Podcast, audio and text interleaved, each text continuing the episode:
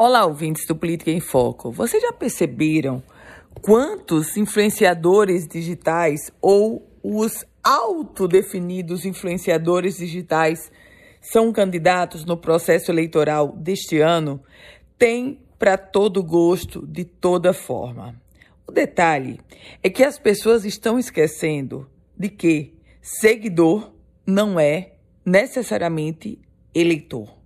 Não é porque a, B ou C tem 30, 50, 100 mil, 200 mil seguidores, que necessariamente vai ter pelo menos 30% dos votos referentes àquele número total de seguidores.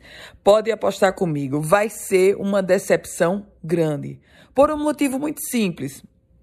O eleitor, de uma forma geral, ele está mais criterioso, ele está um pouco mais perspicaz. E nesse contexto, não é porque o eleitor segue alguém que vai votar naquela pessoa. Aliás, são muitos os influenciadores digitais que estão postos como pré-candidatos que não oferecem absolutamente nenhum tipo de conteúdo aproveitável para o seu seguidor. E como é que ele quer fazer do seguidor eleitor? Meus caros ouvintes, a receita para conquistar eleitor é completamente diferente.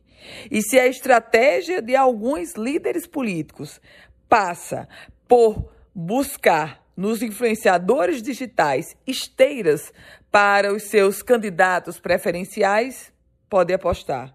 Frustrações estão à vista. Eu volto com outras informações aqui no Política em Foco com Ana Ruth Dantas.